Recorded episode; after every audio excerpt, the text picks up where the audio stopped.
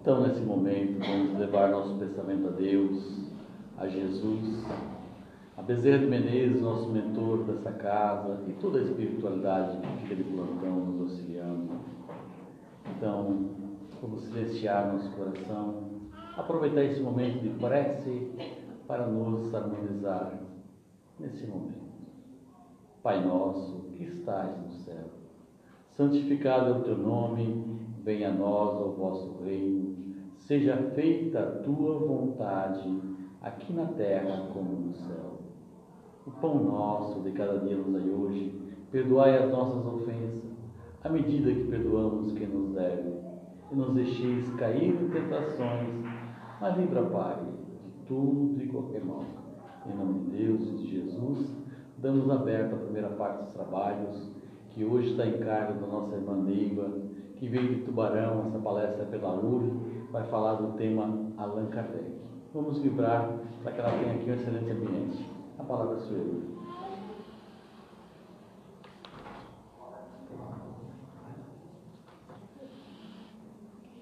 Uma boa noite a todos. Que a paz de Jesus, nosso divino amigo, esteja conosco, esteja em nossos corações, para mais este momento de reflexão que vamos vivenciar aqui nesta instituição espírita. Dizendo também que é um prazer nos encontrarmos aqui novamente, rever companheiros e fazer novos amigos, porque sempre existe o reencontro espiritual de todos nós que fazemos parte da mesma família divina. Como já foi falado, nosso tema da noite é sobre Allan Kardec. E nós queremos dizer que Allan Kardec nasceu no dia 18 de abril de 1857. No dia que nasceu a obra primeira da doutrina espírita, que é o livro básico, né, que deu origem a todas as outras obras, que é o livro dos Espíritos. A partir desse dia, nós passamos a ter o conhecimento da existência desta, deste no, novo homem, chamado Allan Kardec. Mas nós vamos ver a história de Hippolyte Léon Denisard Rivaio, que nasceu a 3 de outubro de 1804. E aí nós vamos buscar na obra, obras póstumas que nos trazem, nos traz informações valiosas para nós conhecermos a base, os fundamentos da doutrina espírita de uma forma muito legal, assim, uma forma simples e direta para todos nós. Quem era Hippolyte Léon Denisard Rivaio? Ele era membro de várias sociedades sábias, entre é, outras da Academia Real de Aras, que em seu concurso em 1831 premiou uma notável memória sobre a seguinte questão: qual o sistema de estudo mais de harmonia com as necessidades da época? Nós sabemos que Hippolyte Leon Denisard Rivaio foi um mestre em educação. Ele é, faltou todo o seu tempo de existência sobre a educação. A própria doutrina espírita, que mais tarde nós vamos ver, né, como Allan Kardec, a doutrina espírita ela é toda dirigida para nós na forma de educação. Nós passamos, quando a encontramos, a nos direcionarmos a um novo sistema de educação. Não mais aquela educação formal mas a nossa própria educação, revendo a nós mesmos como espíritos. E Alan, é, Hippolyte, então, fundou em 1835 a 1840, em sua própria casa, é, cursos gratuitos de química, física, anatomia comparada, astronomia e vários outros. Entre as suas inúmeras obras de educação, citaremos só algumas. Plano proposto para melhoramento da instrução pública em 1828, curso prático e teórico de aritmética, segundo o método de Pestalozzi, do qual ele foi é, aluno, para o uso de, de professores deste curso e de mães da família. Gramática francesa clássica, Manual dos exames para os títulos de capacidade, soluções, soluções racionais das questões e problemas de aritmética e de geometria, Catecismo gramatical da língua francesa, Programa dos cursos usuais de Química, Física, Astronomia, Fisiologia e outros. Então nós vemos que Hippolyte, antes de se tornar o nosso conhecido Allan Kardec, foi uma pessoa notável e muito conhecida na sociedade francesa. É autor né, de várias, várias obras e membro das sociedades mais importantes da época. Ele entreviu desde logo, quando tomou conhecimento dos fenômenos espíritas, que começaram em 1848 com as chamadas mesas girantes, que todos nós já ouvimos falar, né? Ele, quando é convidado pelo seu amigo Fortier, que era também membro de estudos sobre o magnetismo, que Allan Kardec também estudava, né? Nós estamos falando do professor Hippolyte. Ele, então, convidado para participar das reuniões dos fenômenos espíritas, ele disse assim, ele diz sobre ele, aliás, entreviu desde logo o princípio de novas leis naturais as que regem as relações entre o mundo visível e o mundo invisível. Reconheceu na ação deste último uma das forças da natureza, cujo conhecimento haveria de lançar luz sobre uma imensidade de problemas tidos por insolúveis e lhe correspondeu o alcance do ponto de vista religioso. Ele foi é, um homem que desde muito jovem sempre pensou na questão das religiões, de, ter, de termos uma religião que não fosse envolvida em dogmas, que não fizesse separatividade dos seus membros. Ele é, pensava sobre isso e ele gostaria. Então ele viu nesses fenômenos é, esta possibilidade. Quando foi lançado a primeira obra do Livro dos Espíritos, que nós passamos a conhecer então Allan Kardec, ele é, tomou esse pseudônimo por é, orientação do mundo espiritual. Porque se ele colocasse o seu nome na obra, do livro dos Espíritos, porque o próprio nome já diz, é dos Espíritos, não é obra de um homem, ele, é, o seu nome certamente iria pesar, porque já era conhecido e autor de muitas outras obras, como vimos. Então foi orientado pela espiritualidade para que usasse esse nome Allan Kardec, no qual, em outra reencarnação, em outra existência corporal, ele havia sido chamado Allan Kardec quando foi um sacerdote druida. Então, nós espíritas assim o conhecemos.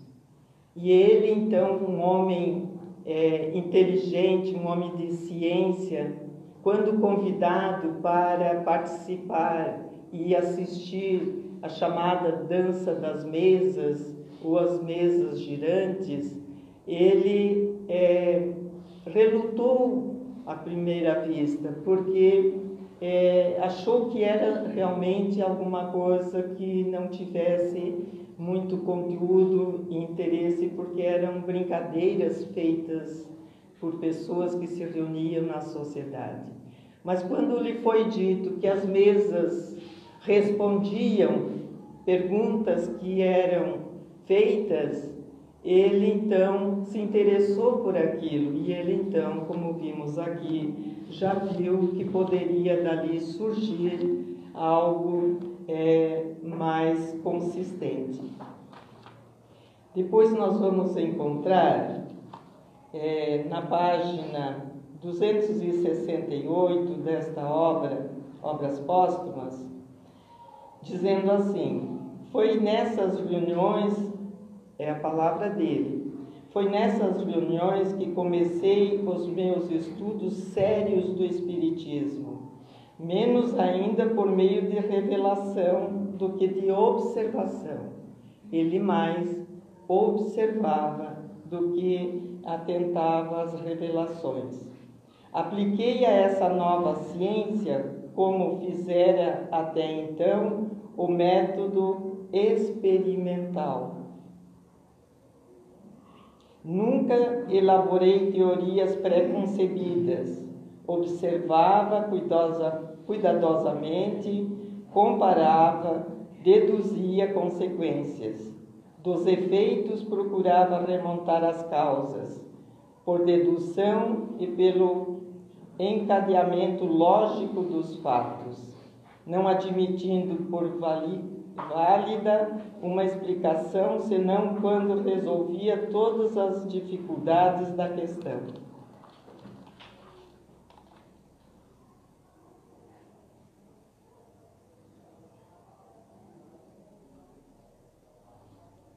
Me perdi aqui. todas as dificuldades da, da questão. Foi assim que procedi sempre em meus trabalhos anteriores, desde a idade de 15, 16 anos. Compreendi, antes de tudo, a gravidade da, da exploração que ia empreender Percebi naqueles fenômenos a chave do problema tão obscuro e e tão controvertido do passado e do futuro da humanidade. A solução que eu procurava em toda a minha vida era, em suma, toda, toda uma revolução nas ideias e nas crenças. Aí nós perguntamos, estas palavras do codificador, esses pensamentos, essas questões que ele levantou, não são questões ou não foram questões que nós mesmos aplicamos a nós quando pela primeira vez encontramos a doutrina espírita, uma obra espírita, uma explanação espírita. Com certeza, não é verdade? Porque todos nós nos questionamos quando não temos a luz deste consolador que Jesus nos prometeu sobre as nossas vidas, sobre as questões das, das nossas vidas, sobre o futuro, o que será daquele que especialmente convivemos e de repente sai da nossa visão através da morte física. O que será? O que será de nós? Por que estamos neste mundo? São questionamentos que vão nos levar a aflições muitas vezes, a ansiedades, porque quando não temos esta luz que a doutrina espírita nos traz, nós com certeza ficamos numa encruzilhada sem saber qual o caminho pegarmos. Então, o consolador que Jesus nos prometeu, narrado pelo evangelista João, no capítulo 14, versículos de, de 15, 17 a 21, nós vamos ali é, reconhecer na doutrina espírita realmente toda a promessa de Jesus. A doutrina espírita vem retirar o véu que encobre ensinos através das parábolas que Jesus nos trouxe e que muitas vezes passam incompreendidas por nós. É, eu sempre gosto de lembrar e de falar que eram duas questões que me, eu pessoalmente enfrentava e que me eram difíceis de compreender. Uma delas era na questão que os mansos herdariam a terra. E eu questionava a mim mesma pensando o seguinte: de que me adianta ser mansa e herdar este, este mundo cheio de aflições, cheio de questões que não me agradavam. E a outra questão é da justiça divina. Como compreender a justiça divina? Bem-aventurados os que sofrem, bem-aventurados os que passam frio, fome, são perseguidos, injuriados, quando nós não temos o entendimento desta questão não temos maiores reflexões. Nos parece que Deus não é justo. E aí nós nos defrontamos com essa questão, porque aprendemos que Deus é misericordioso, justo e bom, onisciente, onipresente, mas como essa questão se desencadeia desta forma? Porque essas pessoas sofrem da forma que sofrem? Deus não está vendo? Ele não é presente? Ele não está ciente? Ele, ele não pode tudo? Por que não faz? São questões, no meu entender, que muito passam em nossas mentes.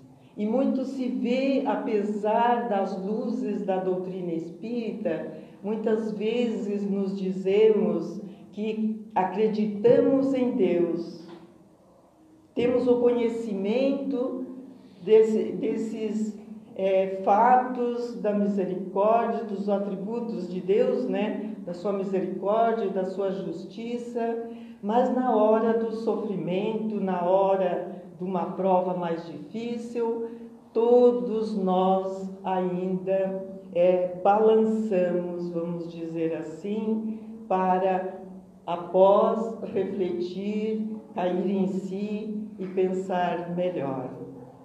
Allan Kardec, é, como falamos no início, é um educador por excelência como homem, como professor Hippolyte e como organizador da doutrina espírita, porque a doutrina espírita é educação, assim como a mensagem de Jesus que veio nos trazer, ela é de educação para todos nós. Mas nós estamos afastados desses princípios por milênios. Os ensinos estão aí, e nós ainda nos debatemos é, e nos questionamos se é verdade, se é verdadeiro, se é possível. Então, Allan Kardec vem nos chamar a atenção sobre a questão que é muito importante para nós da fé verdadeira, a fé que transporta montanhas. Como é que nós vamos nos abastecer de uma fé que pode transportar montanhas. Que montanhas seriam essas? Nós sabemos hoje que as montanhas serão as nossas dificuldades, as provas difíceis, é, a ignorância também pode ser vencida, né, transportada, se nós tivermos a fé verdadeira que Ele vem nos propor, que é a fé raciocinada. Não é mais aquela fé cega, é, cumprindo é, dogmas ou seguindo orientações de outras pessoas, sem as observações, sem as indagações, sem a meditação, como nós vimos como Kardec fez. Aí então nós vamos conseguir crer porque sabemos. Então é uma fé verdadeira, é essa fé que é capaz de remover de nós, nos momentos das dificuldades, é, aquela aquele excesso de preocupações, aquele excesso de sofrimento, aquele excesso de angústia, de desespero que possamos vivenciar diante daquilo que faz parte da nossa vida que faz parte da vida de todas as outras pessoas. Então ele diz que se nós não tivermos fé, é, que, aliás, Jesus falou né, para nós, que se nós não tivéssemos é, fé que pudesse é, ser pelo menos do tamanho de um grão de mostarda, já seria uma fé que era capaz de transportar as montanhas. Vê que Jesus, ele não vem nos dizer que nós temos que ter uma fé grandiosa para que possamos transportar as montanhas mas que uma fé é apenas do tamanho de uma minúscula semente. Mas esta semente, ela vai produzir uma grandiosa árvore. Por isso que se nós tivermos uma fé pequenina, nós podemos fazer com que ela seja um dia uma grande árvore, ela seja grandiosa e ela aí será capaz de enfrentar né, as nossas dificuldades. E Allan Kardec então diz que a fé verdadeira é aquela que, que pode enfrentar face a face, em todos os momentos, a, a verdade, né, em todos os momentos da sociedade. Então nós não vamos vacilar, é a fé que nós trazemos em nós pela compreensão do fato. Quando nós não compreendemos nós é, não temos como ter certeza. Por isso que existe a fé humana que é proposto no Evangelho, né, segundo o Espiritismo, nós vamos encontrar no capítulo 19 esse questionamento sobre a fé, que é, a fé humana é aquela fé que eu conheço das minhas potencialidades, eu sei até onde eu posso chegar, o que, que eu posso fazer, e aí eu acredito que eu posso. Mas se eu tenho dúvidas que eu conheço algo, eu não serei capaz de fazer, porque eu duvido, eu não, eu não tenho certeza e realmente eu não, não entendo daquela situação que está sendo proposto. Então, eu vou vacilar. Então, para crermos em Deus, realmente, termos a fé verdadeira em Deus, nosso Pai Criador, que está presente em todas as situações da minha vida. Como é que nós vamos entender isto? Que é Deus? Pergunta primeira do livro dos Espíritos. A inteligência suprema, causa primeira de todas as coisas. Então, a nossa inteligência, ou o homem mais inteligente da Terra, ele não é Deus. E aí nós vamos compreender também, através da doutrina espírita, que nós nos encontramos, todos nós reencarnados, ou os espíritos que povoam a terra, num plano de segunda ordem na escala espiritual. Aquele que é maior aqui na terra não é maior perante a hierarquia dos espíritos. É claro que nós recebemos aqueles que já, já cresceram espiritualmente, que já são mais evoluídos para nos ajudarem na nossa evolução. Deus nosso Pai sempre é, nos direcionou através de Jesus, o nosso Mestre Divino, nosso governador, aqueles espíritos que vêm para nos ajudar a evoluir. Muitas pessoas muitas vezes questionam sobre a questão de, de Chico Xavier, o nosso Chico, ser um homem tão doente. Porque aqueles que não conhecem a doutrina espírita muitas vezes acham, pensam que nós espíritas não passamos por nada. Não adoecemos, não temos expiações, provas, nada acontece, tudo flui maravilhosamente. Não é assim. Todos nós que estamos reencarnados estamos vivenciando as mesmas questões. Apenas para nós espíritas, pelo entendimento, porque Jesus disse: aquele que quiser me seguir, pegue a sua cruz e ande. E a cruz é sempre pesada para aquele que carrega. Então, para nós espíritas, tem uma almofadinha que se coloca no ombro e ela fica mais leve. E essa almofada é o conhecimento da doutrina espírita. Fica bem mais leve. E é o conhecimento de Deus, que é Deus, como é que Ele age sobre nós, no nosso meio, no nosso mundo, onde Ele está. Jesus disse que Ele está no meio de nós. Em outros momentos, ele diz que o reino de Deus está dentro de nós. E a lei de Deus, aprendemos na doutrina espírita, está escrita em nossa consciência. Porque a lei de Deus podemos resumir entre fazer o bem ou não. E todos nós sabemos e entendemos sobre essa questão. E entendemos quando nós agimos mal. E entendemos quando nós agimos bem a nossa consciência assim nos diz.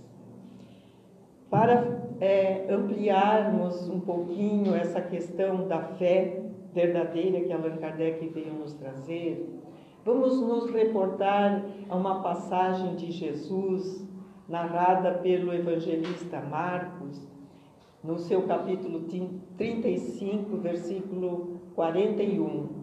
A tempestade acalmada. Jesus havia pregado o dia todo para a multidão. Chegou no final do dia, já anoitecendo, ele convidou os discípulos para que adentrassem no barco para passarem a outra margem. E Jesus, entrando no barco, foi dormir. E se abateu uma tempestade de vento, ondas gigantescas sobre o barco. E os discípulos se agitaram, ficaram aflitos, desesperados até. Nós podemos nos colocar no lugar deles. E eles foram chamar Jesus e nós podemos imaginar o que eles disseram: Poxa, nós estamos morrendo e você dorme, né?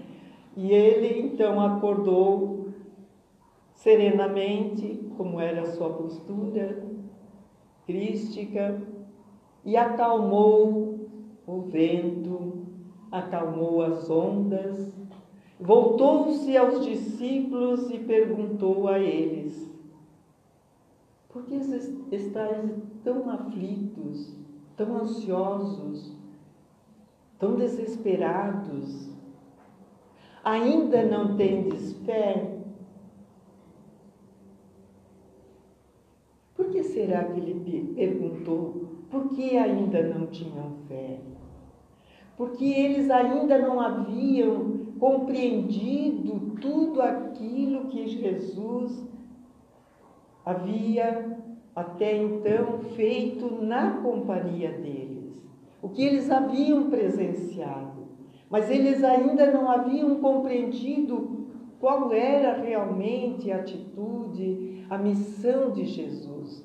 Então a fé é, neles ainda não era essa fé calma, serena, confiante no Pai Criador, na assistência de que nenhum está desprovido. Eles se desesperaram e o desespero também nos indica, aqui com esta fala de Jesus, é a nossa falta de fé. Quando nós nos desesperamos diante das situações mais difíceis da vida. Por que, que nós nos desesperamos? Porque falta essa lucidez da assistência do Pai Criador sobre nós. Porque quando nós realmente incorporarmos essa consciência divina, da sua assistência, da sua onisciência, do, do seu poder, né, que pode tudo, nós não iremos nos desesperarmos. E quando nós tivermos a consciência de quem somos, que, a gente está fazendo? Nós somos este corpo? Porque muitas vezes ouvimos as pessoas dizerem: o meu espírito, como se é, esse, espírito, esse espírito que fala estivesse fora do corpo. Não, eu espírito, o meu corpo. Este corpo é falível, é mortal. Então, mas eu não. Então nós temos que tomar ciência desta questão pensarmos todos os dias sobre essa questão. Pensar sobre a morte corporal. As pessoas acham uma questão muito negativa, muito pessimista falar sobre morte. E não é. Falar sobre morte corporal é falar sobre a vida verdadeira. Porque nós estamos aqui de passagem. Nós estamos num estágio, num, num corpo carnal que é mortal. E o momento, não sabemos, podemos estar em qualquer ambiente, o sair daqui, o estar em casa, e o corpo entrar em falência e nos desligar.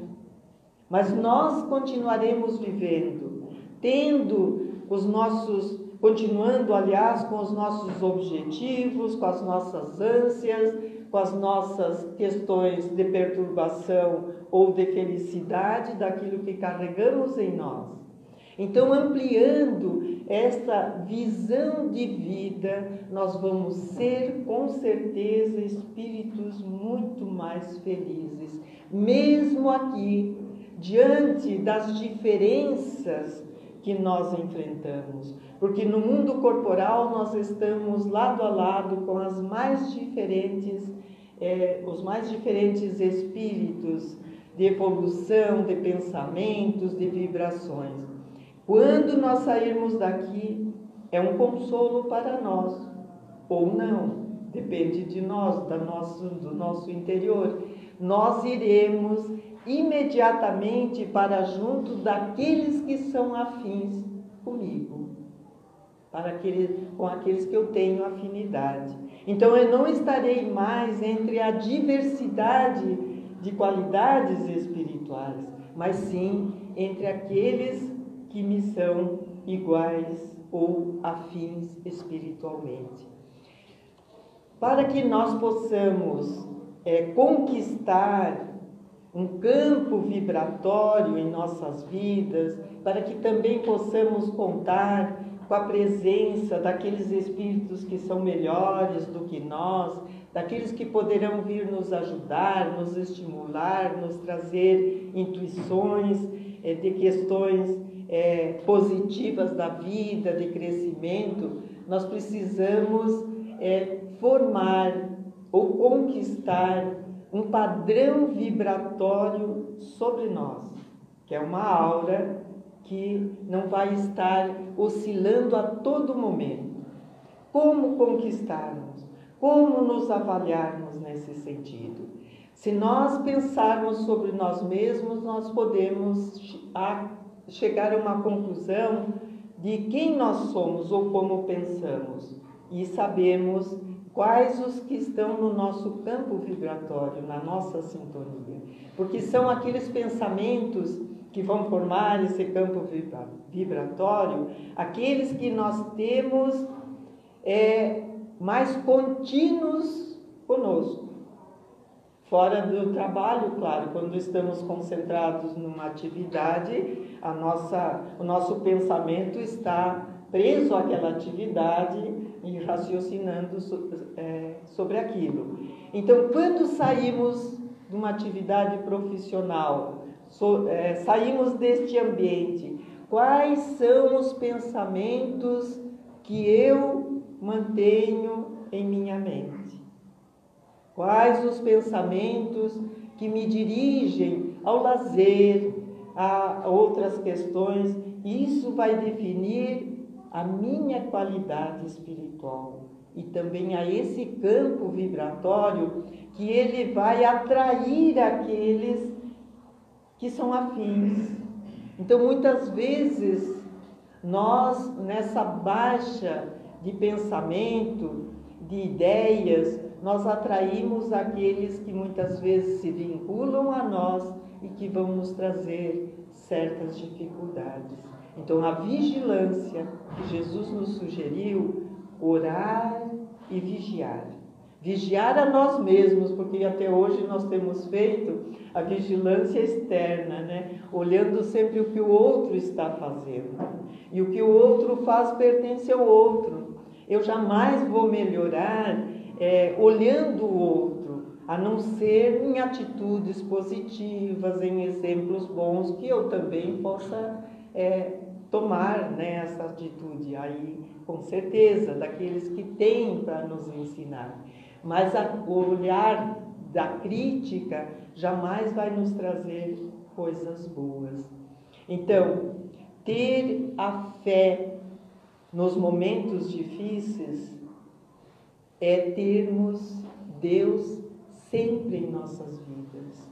Porque nós procuramos, ainda estamos né, numa, numa situação que procuramos Deus na hora difícil. E nós temos a orientação da espiritualidade que nós devemos procurar Deus, principalmente quando nós estamos bem, né? Fazermos, é, temos o exemplo da, da formiga, né? Que é nosso passado, que ela trabalha para que trabalha no verão para ter no inverno. E nós fazemos o contrário. É no inverno das nossas vidas, dos nossos momentos, que nós vamos procurar Deus. E aí nós temos ligação, nós temos vibração adequada para ir ao encontro de Deus, desta energia né, que possa vibrar sobre nós, nós não temos, nós não formamos nos momentos bons da vida. Esquecemos de vivenciar isto. Mas quando a dor se abate, nós logo voltamos a Deus. Por isso, muitas vezes, ela tem que ficar mais tempo conosco. Porque é uma forma de nós, é, talvez, fazermos uma ligação mais real com as forças divinas, para que, após passado, nós tenhamos a lembrança de que precisamos da companhia de Deus. Então, falarmos de Allan Kardec é falarmos de Deus, de Jesus, falarmos de nós mesmos, espíritos, filhos de Deus, nascidos ou, aliás, criados por Deus para sermos felizes. Fomos criados para sermos felizes. Por que sofremos?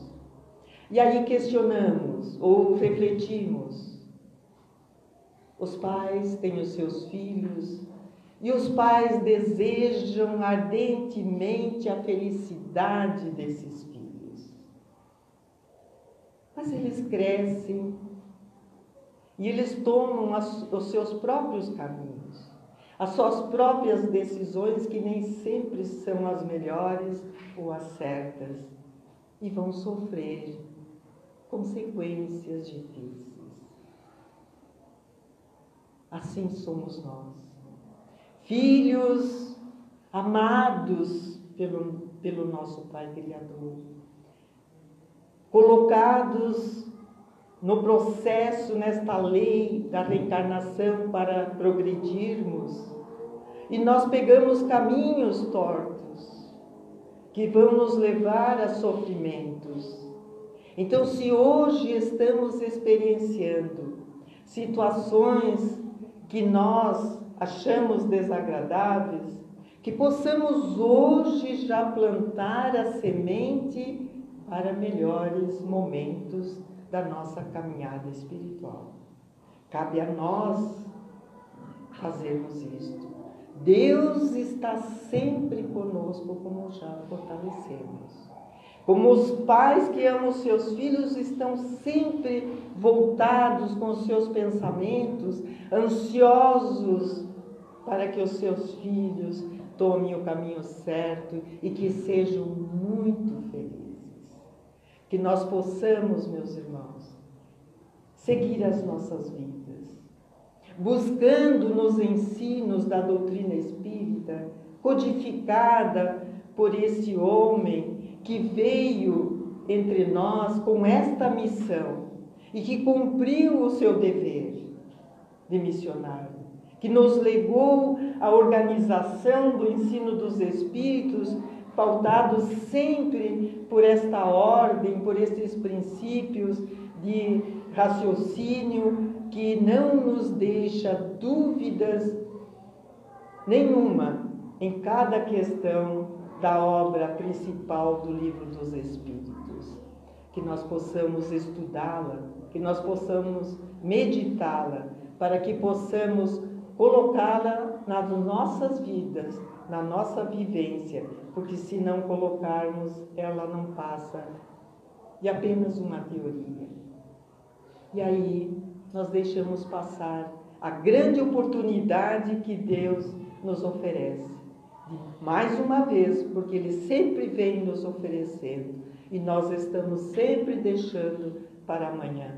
Então, apesar de sabermos que vamos ter tantas oportunidades quantas nós precisarmos, não vamos deixar para a próxima. Vamos aproveitar esta reencarnação para fazermos o possível para nós mesmos, porque melhorando a nós, nós já estaremos aliviando com certeza, deixando né, de ser um fardo àqueles que nos sustentam do outro lado da vida.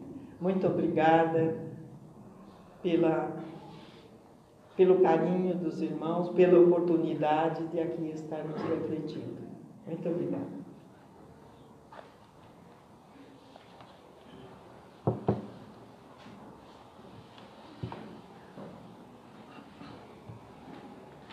É nós é que agradecemos, Deus, em nome da casa e também em nome da URI. Que tu possa voltar para os seus lares, para Tubarão, uma boa viagem de retorno, continue estudando essa doutrina e trazendo para nós esses ensinamentos, esses estudos tão aprofundados sobre as obras de Allan Kardec. Assim, possamos passar para a segunda parte do trabalho, nos levando esses estudos da noite de hoje aos nossos familiares que não puderam estar aqui conosco nesse momento, traduzindo a cada um deles o quanto é bom vivenciar uma doutrina que nos esclarece e nos enriquece com tanto conhecimento a desbravar ainda, porque é uma doutrina que não se finda. A cada dia, uma nova oportunidade de conhecimento. E como é bom, como nos deixa feliz participar de uma reunião tão benéfica como essa. Possamos levar esse pensamento de harmonia a todos os irmãos que não possam estar aqui, principalmente aqueles irmãos que estão nos hospitais, nos asilos, nas cadeias públicas, nas ruas, crianças abandonadas, enfim, famílias em desalinhos, que todos possam vivenciar uma doutrina com tanto conhecimento que nós possamos botar em prática. Usar, como diz nossa irmã, esse mofadinha como descanso, né? Mas cheio de informação cheio de alegria, não de sofrimento. Quando se aprende, se compreende a doutrina, com certeza essa almofada fica mais cheia, principalmente de amor, de saúde e muita paz.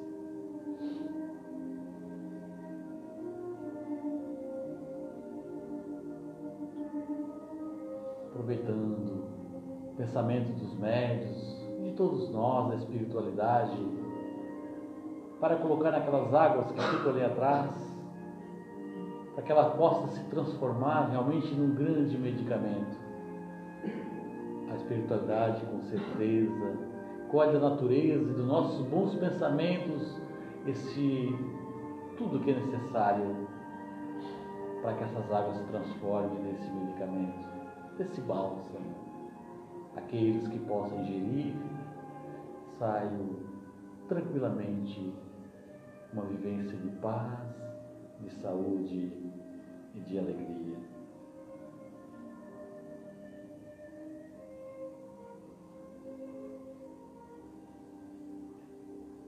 Assim, meus irmãos e irmãs, com essa vivência evangélica que foi praticada a noite de hoje, no exercício da fala, da construção de cada ser humano, possamos ser melhor, melhores de ontem e melhores de amanhã, para que nós possamos levar para as outras encarnações todo esse alicerce de aprendizado desta noite e de todas as outras do porvir. Assim, vamos agradecer a Deus, a Jesus e toda a espiritualidade amiga nos está nessa noite, dizendo a prece que Jesus nos ensinou. Pai nosso que estais no céu, santificado é o teu nome, venha a nós o vosso reino, seja feita a tua vontade, aqui na terra como no céu. O pão nosso de cada dia nos dai hoje, perdoai as nossas ofensas, à medida que perdoamos quem nos deve, e nos deixeis cair em tentações, mas livra, Pai, de tudo e qualquer mal, hoje e sempre. Que assim seja. Até a próxima segunda-feira, uma boa noite. Tenha um passe agora e o passe de tratamento. Que assim seja.